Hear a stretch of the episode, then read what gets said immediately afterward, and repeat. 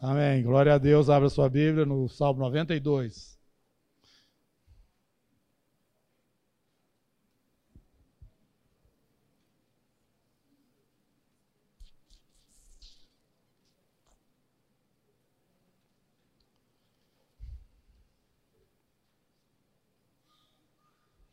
Bom é render graças ao Senhor e cantar louvores ao teu nome, Altíssimo Anunciar de manhã a tua misericórdia e durante as noites a tua fidelidade, com instrumentos de dez cordas, com saltério e com a solenidade da harpa. Pois me alegraste, Senhor, com os teus feitos, exultarei nas obras das tuas mãos. Quão grandes, Senhor, são as tuas obras, os teus pensamentos, que profundos. O inepto não compreende, o estulto não percebe isso ainda que os ímpios brotam como a erva e florescem todos os que praticam iniquidade, não obstante serão destruídos para sempre. Tu, porém, Senhor, és o Altíssimo eternamente. Irmãos, nós subimos aqui todos os domingos, falo subir, porque é subir mesmo, né?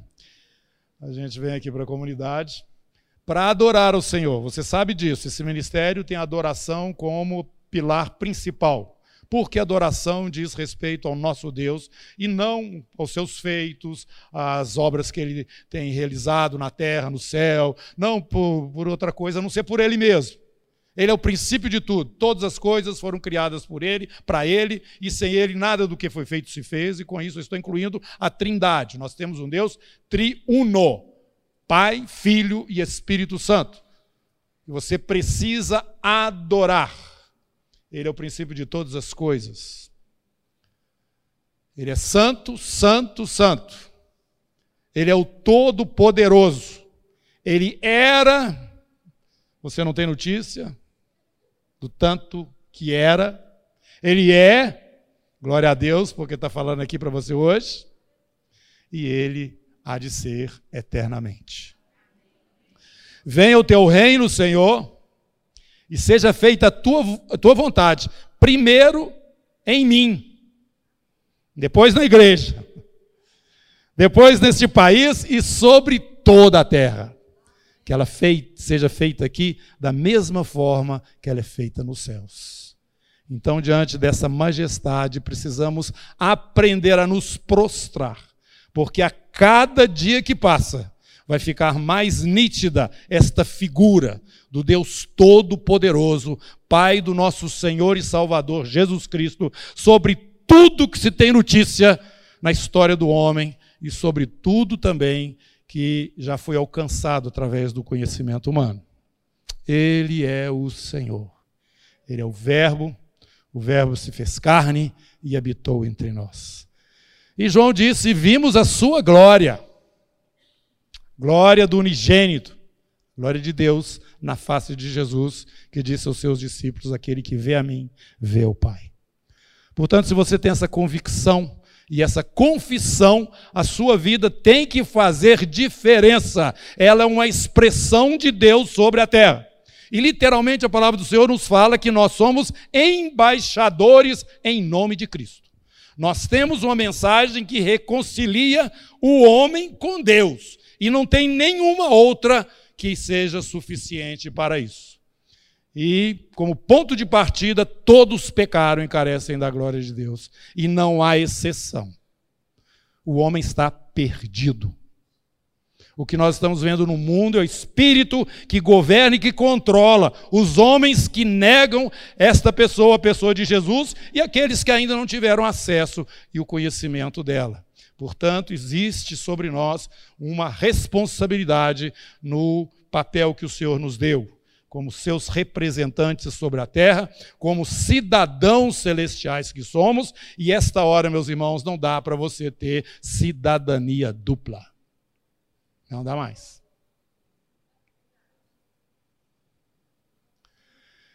Nós estamos entrando aqui no ano que é o ano de clamor. Nós falamos isso para vocês. A igreja tem que ocupar o seu espaço. Se você não sabe o que é isso, comece diligentemente a procurar entender isso. Nós, como igreja, e não como indivíduos apenas separados, cada um com a sua demanda, mas nós, como corpo de Cristo, entendendo que temos um cabeça que nos norteia e que nos dirige, nós precisamos cumprir o nosso papel. E o nosso papel é clamar aos céus. Por que clamar aos céus? Porque nós temos junto ao Pai um sumo sacerdote. Nós estamos aprendendo isso aqui no livro de Hebreus. Olha aqui, de tudo isso que eu estou falando para vocês, capítulo 8, verso 1 é o seguinte: hoje nós, tem, hoje nós temos um sumo sacerdote diante do Pai, à direita do Pai. Ele falou todas aquelas coisas, até lá no capítulo 8, falando o seguinte: olha aqui, mas o que, eu, o que eu quero mesmo que vocês entendam é que hoje nós temos um sumo sacerdote à direita do Pai. Você sabe o que é isso? Você sabe o que isso representa? Ah, não. É a igreja, meus irmãos. É a igreja vivendo na flauta, né? Mas não vai dar mais para viver assim. Vocês estão, têm visto o que o Senhor tem feito, confirmando as palavras aqui no nosso meio. Isso que você talvez já entenda lá no seu espírito, mas você não sabe verbalizar direito. O Espírito Santo de Deus está trazendo à tona como consciência comum dentro do seu povo, para que a gente acorde. Desperta a igreja. Desperta. Porque você, igreja, quando realmente ocupa o seu lugar diante de Deus, você move os céus. Você desestrutura tudo aquilo que o inimigo tem construído ao longo dos anos. E mais uma coisa, irmão. Você quer saber? Nós não estamos debaixo de um governo total no mundo ainda, porque você e eu ainda estamos aqui. Talvez você nem saiba, mas, mas, mas, mas por quê? É porque Deus te vê como quem você é e você não se vê como você realmente é diante do Senhor. Ele colocou sobre a igreja esta responsabilidade. Ele deu à igreja as chaves do seu reino. Então, meus irmãos, se nós não entrarmos no mundo espiritual, não entrarmos nas regiões celestiais, se não fizermos o nosso papel, nós vamos ficar, como os irmãos têm dito, que nós temos estado com medo, assustados. O que, é que vai acontecer amanhã? Para onde é que eu tenho que correr? Para o lado direito ou para o lado esquerdo? Ou fico parado? Quem que vai me dizer?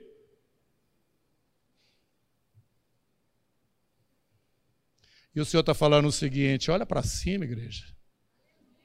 Eu não saí do meu lugar. Toma consciência de quem você é. E lembre que enquanto você estiver sobre a terra, você carrega o meu nome.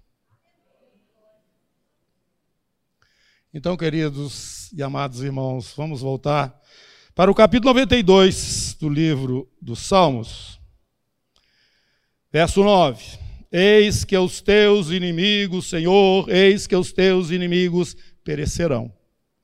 Serão dispersos todos os que praticam iniquidade, porém tu exaltas o meu poder como o do boi selvagem. Derrama sobre mim o óleo fresco, os meus olhos veem com alegria essa palavra me toca até lá no tutano dos meus ossos. Os meus olhos veem com alegria os inimigos que me espreitam.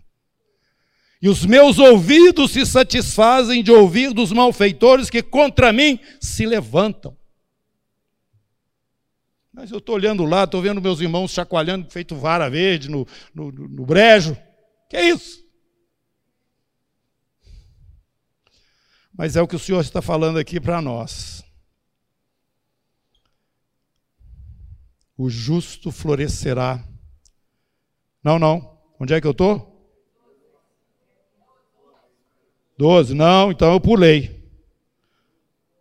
Eu pulei, eu comecei em qual? Eu comecei no onze. Não, tá certo, não.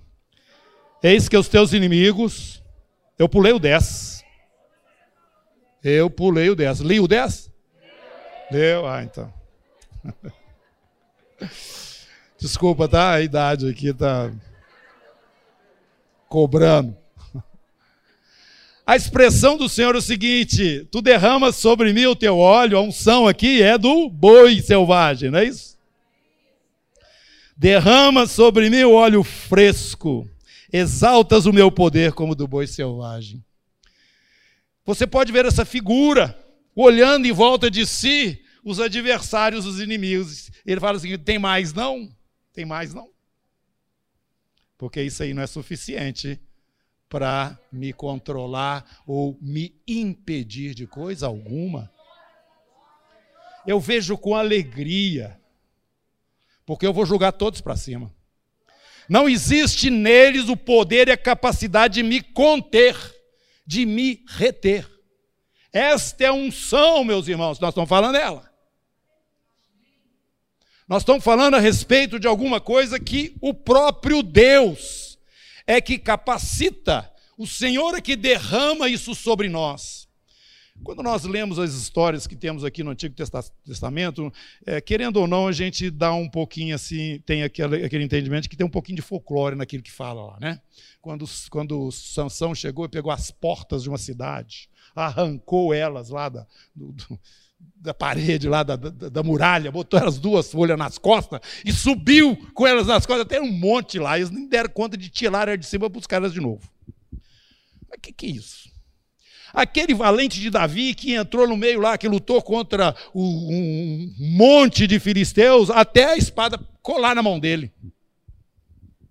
O que, que é isso? Será que é uma figura de linguagem, que está é um negócio assim? A gente tende a olhar por esse lado.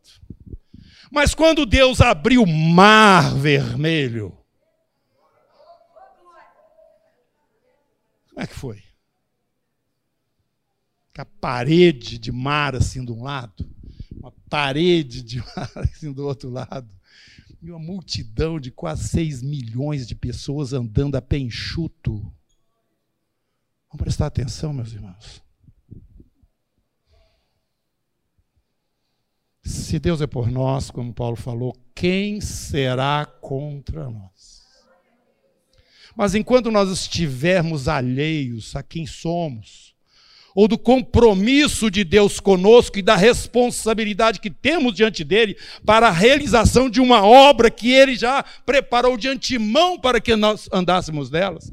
Meus irmãos, que isso? O medo tem que desaparecer.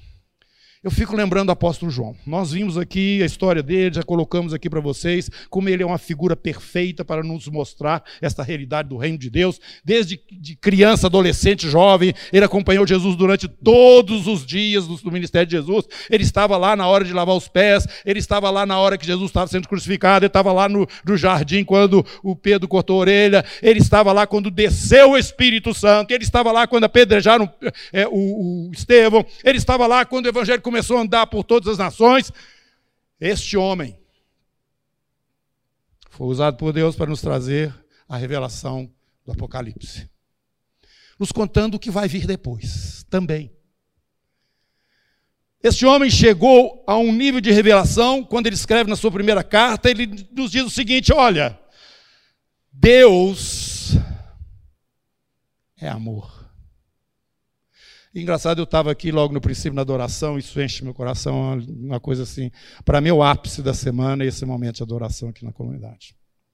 E meu coração se transbordando de amor pelos irmãos. Transbordando. Eu falei para o Senhor, eu não quero isso só para mim, não, Senhor. Senão eu vou ficar meio esquisito aqui. Eu quero que o Senhor derrama nos outros também. A palavra de Deus nos fala sobre esse amor. Quando ele vai sendo desenvolvido, o medo desaparece. Quando ele vai sendo aperfeiçoado, o medo desaparece. Aquele velhinho, João já tinha por volta de 100 anos de idade. O homem não tinha medo. O que, que, é isso? Ele devia estar dependendo dos outros para carregar ele de um lado para o outro. E ele vira e fala o seguinte: Deus é amor. No amor não existe medo. O perfeito amor lança fora. Igreja, acorda. Vamos sair dessa? Vamos sair dessa? Vamos para o lugar que o Senhor está realmente nos chamando para assumir E esse ano, meus irmãos, é ano de clamor, clamor. Nós vamos clamar ao Senhor, nós vamos exercer o nosso papel, porque nós somos sacerdócio real. O sacerdote, ele está entre Deus e os homens. Nós vamos orar, venha o teu reino, seja feita a tua vontade nessa terra, e anticristo nenhum vai tomar poder enquanto o povo de Deus estiver na terra.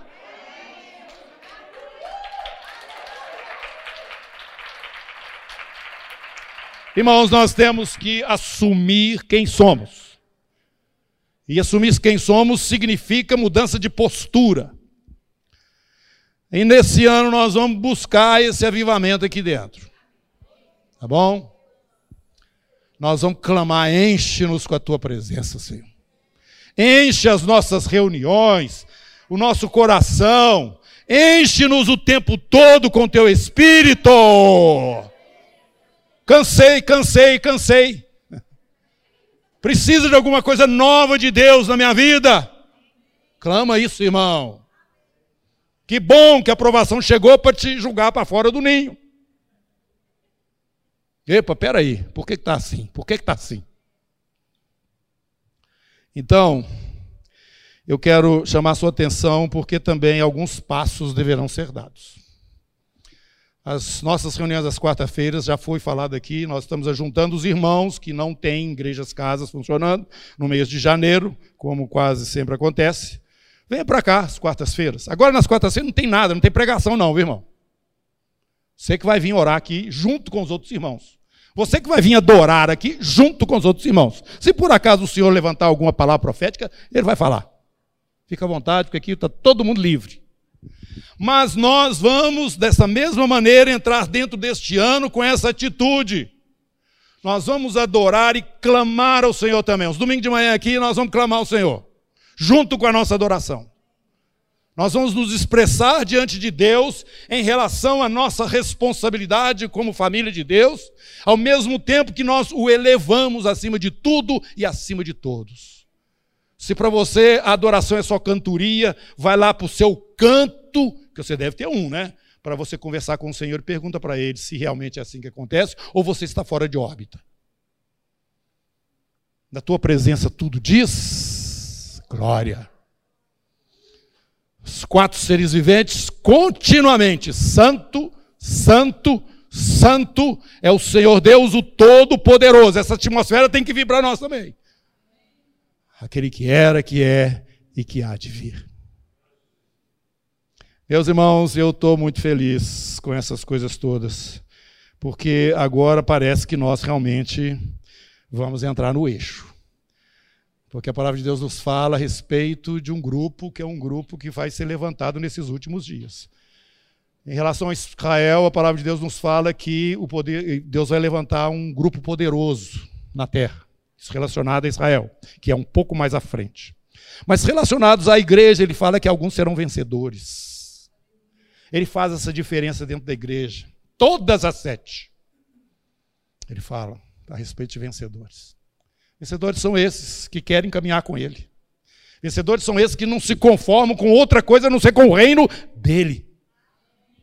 É isso que Jesus fala: olha, eu vou preparar lugar para vocês. E o meu desejo é que vocês estejam comigo o tempo todo. Olha o amor de Jesus pelos discípulos. Agora, se você não quer ficar o tempo todo com ele, porque você acha que é uma coisa meio chata e tal, Jesus, não, vamos fazer outras coisas também. Aí tudo bem. Mas lembra que tem uma palavra que fala ao vencedor. Vencedor você pode é, entender aquele que persevera comigo até o final. Isso está escrito no livro de Hebreus que você está, está estudando. Até o fim. Até o fim. O meu justo viverá pela fé. Se ele retroceder, nele não se compraz o meu coração. Você quer ser um vencedor, meu irmão? Então você vai ter que mudar de, de postura. Porque nesse mesmo livro de Hebreus está escrito: sem santidade. Eu não sei te explicar direito como é que é isso. Mas tem uma figura no Antigo Testamento que me salta aos olhos. É Davi e Absalão. Absalão foge depois que mata Amon, o irmão dele, por conta daquela história que eu não vou repetir aqui.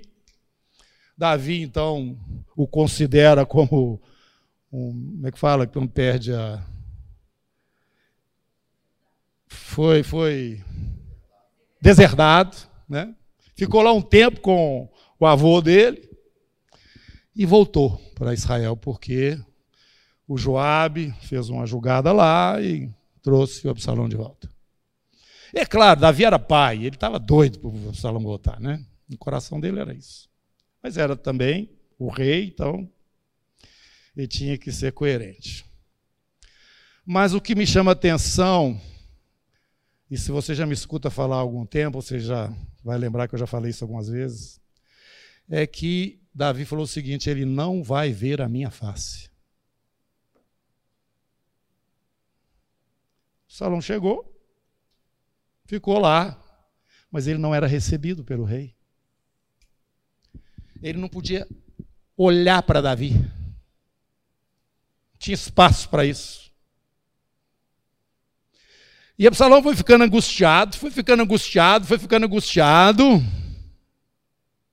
Aquela situação. E deu no que deu, vocês já sabem a história também. Mas o que eu estou falando isso para vocês é o seguinte, meu irmão, é, isso aqui vai passar, né? Essa história nossa que nós estamos vivendo aqui hoje vai ser, vai ser passado, daqui a alguns minutos já é passado. Mas, o que, que vem na frente? Você sabe? Você tem que saber. O que, que vem na frente? Vem o domínio de Deus, porque toda a terra se encherá do conhecimento de Deus, como as águas correm no mar. Isso aqui na terra e lá no céu. Porque tem uma cidade também.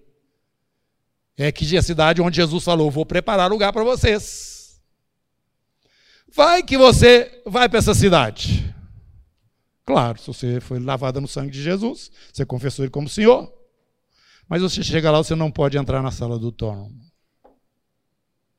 Você já pensou nisso?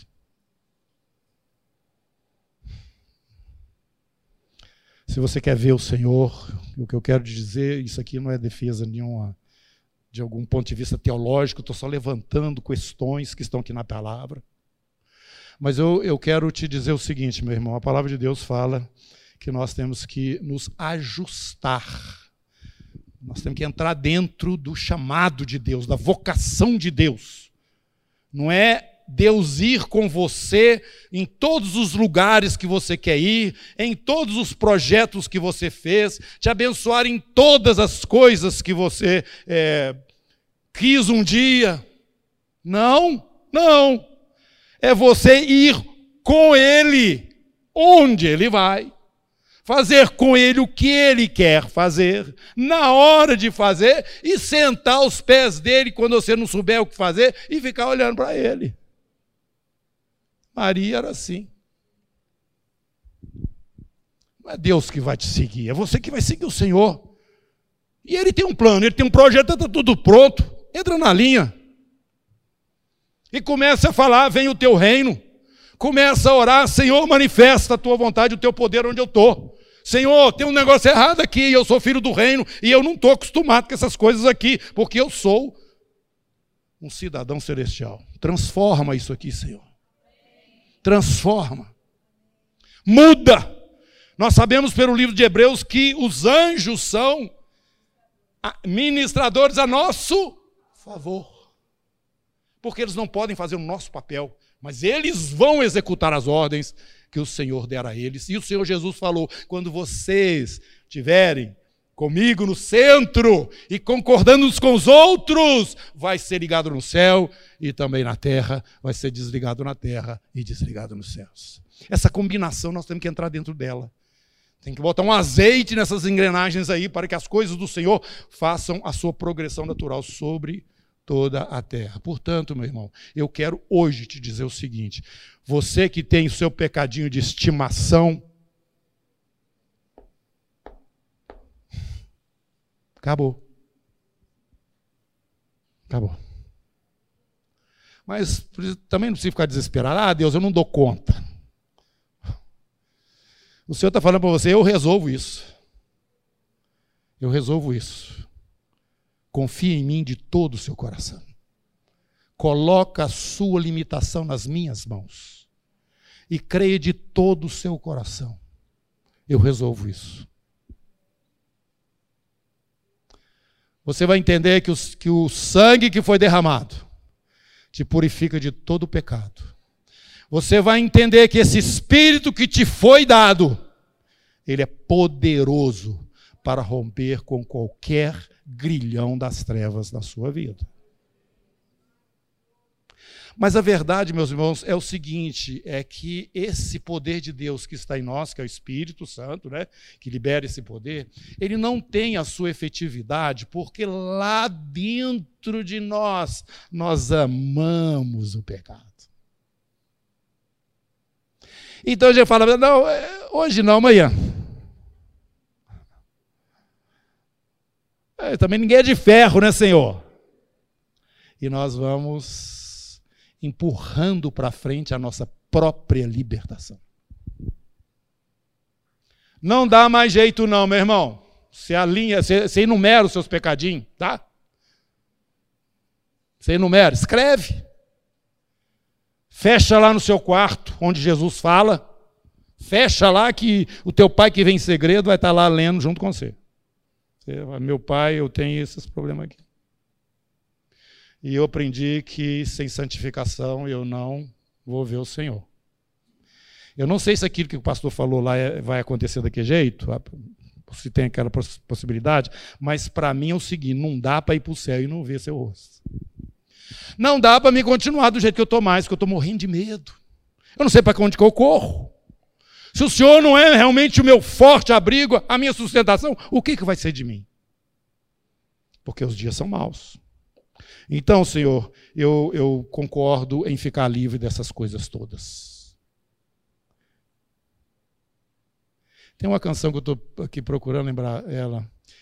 Quando tudo perante o Senhor estiver, e todo teu ser ele controlar. Só então has de ver que o Senhor tem poder quando tudo deixares no altar. Amém? Quando você deixar tudo ali, meu irmão, você vai ver o poder de Deus você vai ver o poder de Deus. Você vai se ver novo na presença do Senhor e na hora que nós estamos vivendo. Você vai começar a ver com mais nitidez qual é a sua posição dentro do corpo onde eu ocupo o espaço correto. Qual que é o meu lugar correto dentro disso? Tudo que precisa ser realizado e também desse grupo de irmãos do qual eu faço parte. Nós temos que resolver esse problema, irmão. Você já pensou aí? Quantos aqui não têm um pecadinho de estimação?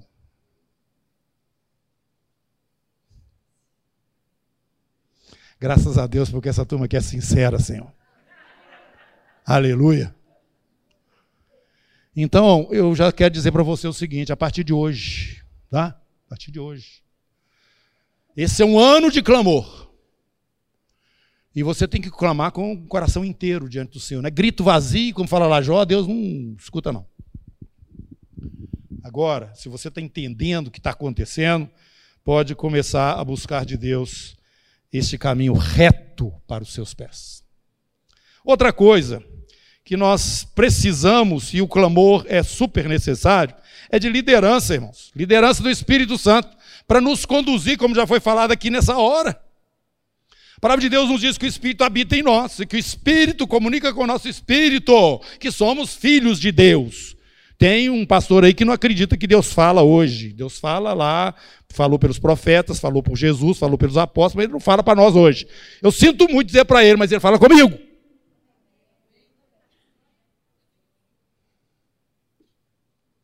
Então, eu quero te falar um seguinte. Você vai buscar no seu lugar secreto esta conversa com o Senhor. Ele precisa, nós falando de liderança.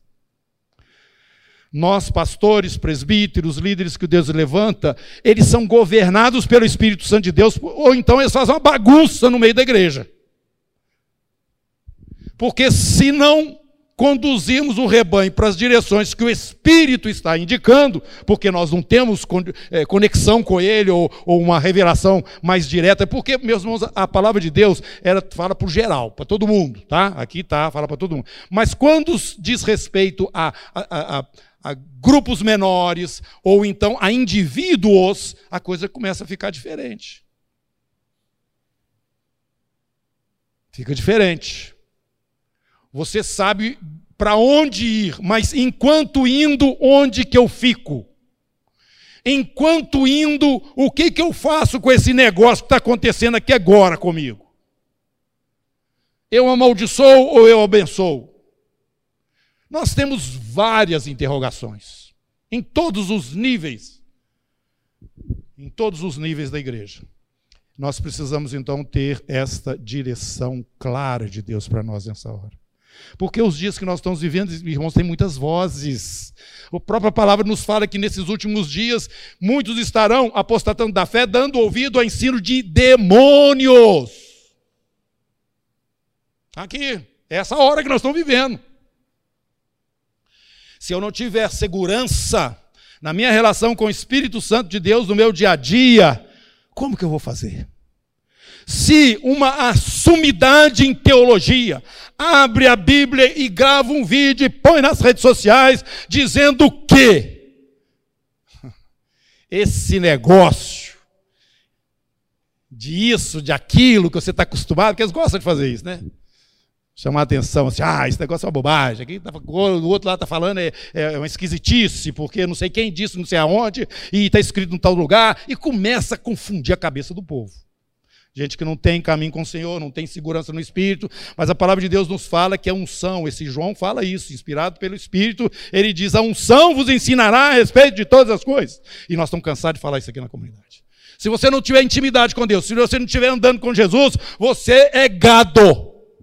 Usar a expressão que o povo gosta de falar: gado. Para onde é que nós vamos correr, gente? Vai todo mundo. Vai lá cá, vai todo mundo. Não. Jacó era assim, mas depois que